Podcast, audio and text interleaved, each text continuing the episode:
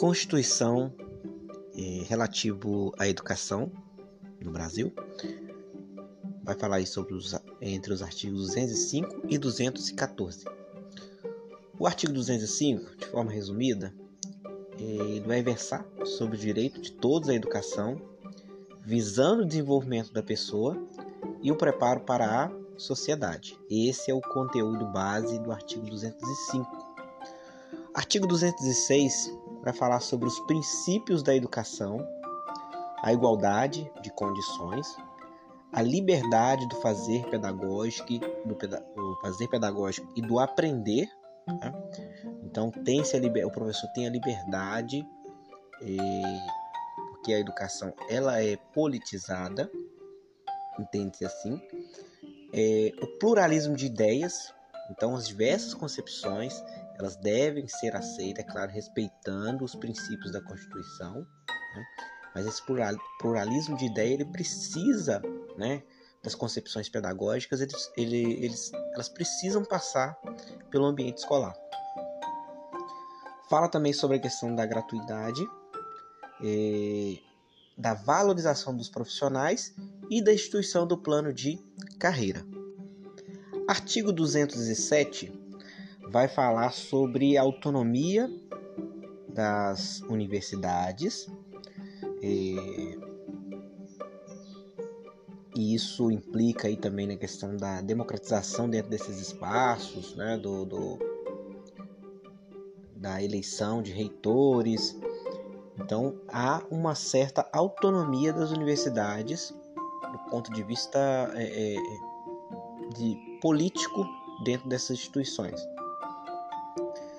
É, a permissão é, para a contratação de professores estrangeiros para dar suporte a essas universidades, principalmente aí para os cursos de graduação. Nós temos é, Voltando um pouquinho no 206, tá? O que, que a gente pode citar aí? Ficou faltando um, um detalhe aqui. Lá no 206, a gente pode citar também a questão da gestão democrática dentro da escola, né? E fala também sobre a busca por qualidade no ensino, então é um dos pontos a serem alcançados segundo a Constituição. E também vai instituir o piso salarial em estados e municípios. É algo bem polêmico aí até os dias de hoje, de como pagar e, e o quanto pagar. Retomando, artigo 208 vai falar sobre as garantias e responsabilidades dentro aí é, no âmbito da educação. É, fala também sobre o ensino fundamental ser obrigatório e gratuito, a universalização do ensino médio, algo que até bem pouco tempo não era comum, né? os estados não tinham uma grande responsabilidade sobre a, a, o ensino médio. Houve época em, que, por exemplo, material didático, livro, merenda não era obrigação do Estado fornecer isso para o ensino médio nós tínhamos aí a universalização, é, já falei, né? A questão da universalização do ensino médio, e o atendimento, a educação especial, então o acesso da, desse público às escolas, tá? à educação, o acesso ao ensino elevado, então buscar elevar o ensino das pessoas, né? principalmente quando se trata da questão do ensino superior. E a oferta de ensino noturno, material didático, transporte, alimentação e assistência saúde aos estudantes, né, o público-alvo da educação, o direito e obrigação à educação, então é, é um direito e é também uma obrigação, né? conceder isso aos estudantes, aos alunos. Inclusive, os, os estados e municípios né, podem sofrer sanções se não oferecerem, é, teoricamente, não oferecerem é, a educação como, como direito aí para as pessoas. É, algo que a gente não a gente passa aí às vezes pelo contrário, né, por uma situação inversa, onde é fechado salas de aula, é, a, as salas de aula são multisseriadas, o fechamento de escolas noturnas, tá? Então é, é algo que a gente vê no caminho inverso. É, ainda no 208 fala sobre zelar pela frequência dos alunos. Então esses dados eles vão para uma base de dados é, é, maior que por sua vez é, tem-se o controle, o MEC tem esse controle aí da frequência dos alunos, do, daqueles que abandonaram, né, daqueles que estão infrequentes. Artigo 209 eh, fala sobre a questão do ensino privado. O ensino privado vai se dar mediante autorização e avaliação qualidade, estando ele subordinado eh, às normas da educação nacional.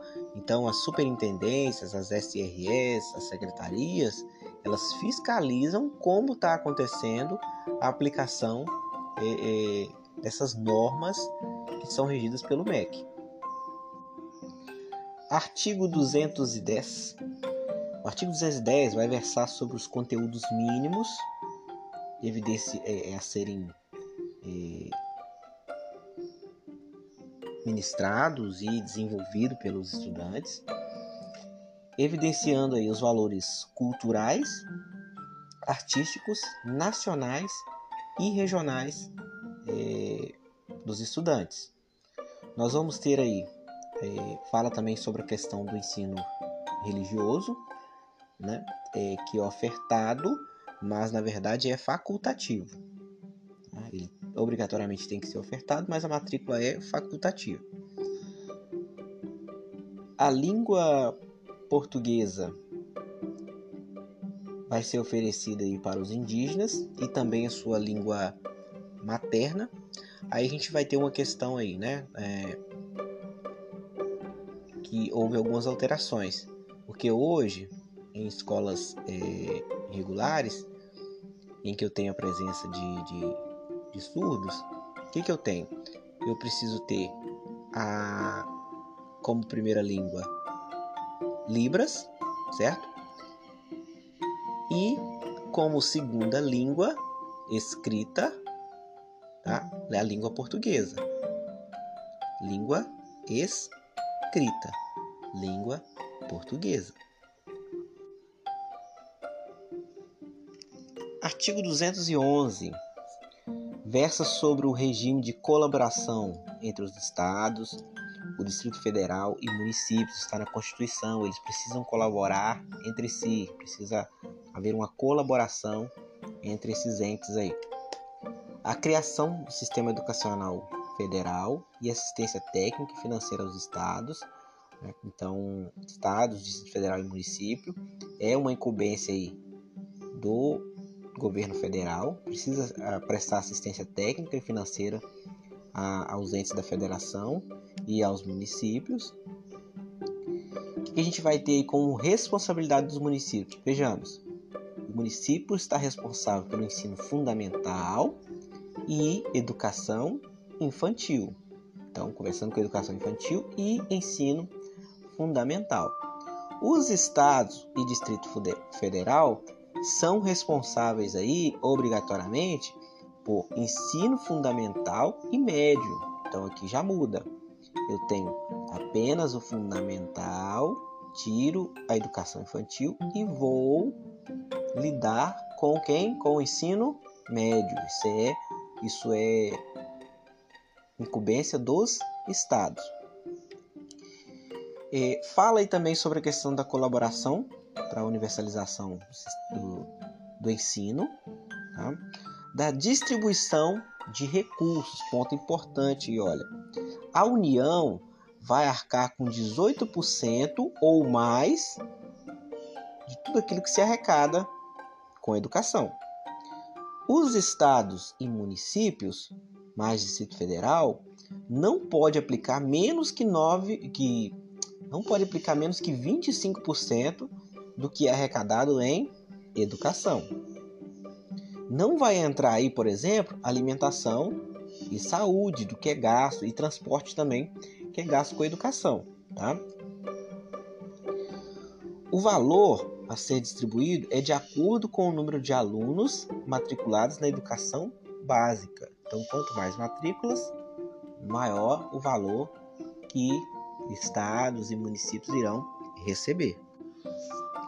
Artigo 213. Artigo 213. É, falei como esses recursos podem ser e onde, né, para quem esses recursos podem ser distribuídos. Os recursos podem ser distribuídos a escolas comunitárias, as chamadas confessionais, que são aquelas é, religiosas, tá? E as chamadas filantrópicas, sem fins lucrativos. É, o dinheiro também pode ir para apoio às atividades de pesquisa e extensão universitária. Tá? Já o artigo 214 vai falar sobre o plano, a implementação do plano estadual de educação, que tem que ser plurianual.